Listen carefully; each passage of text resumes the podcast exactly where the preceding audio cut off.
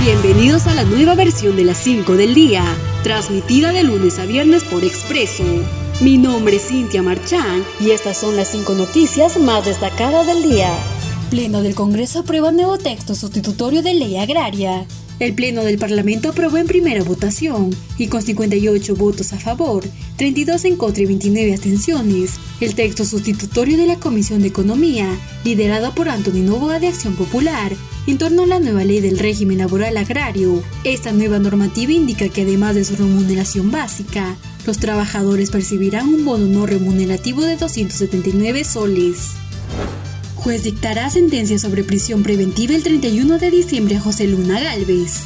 El juez Jorge Chávez Tamaris emitirá el 31 de diciembre a las 3 y media de la tarde su decisión frente a la solicitud de prisión preventiva por 36 meses planteado por la Fiscalía contra el fundador del partido político Podemos Perú, José Luna Galvez, y otros implicados en el caso Los Hansel de la política.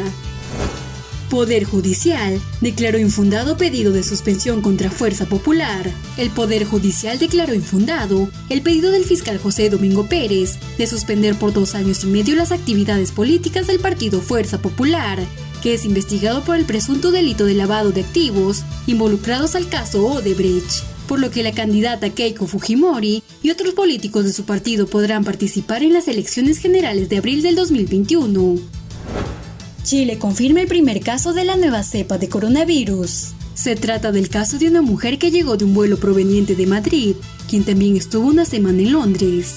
La subsecretaria de Salud Pública de Chile, Paula Daza, anunció la llegada de la nueva cepa de coronavirus originada en Reino Unido, infección con alto nivel de contagiosidad, cepa del coronavirus ya estaba en Alemania desde noviembre. La nueva variante del coronavirus detectada en el Reino Unido ya se encontraba presente en el norte de Alemania desde noviembre, cuando fue identificado en una paciente, según indicaron el martes las autoridades sanitarias del país europeo. Estas fueron las 5 del día. Nos encontramos en una próxima edición.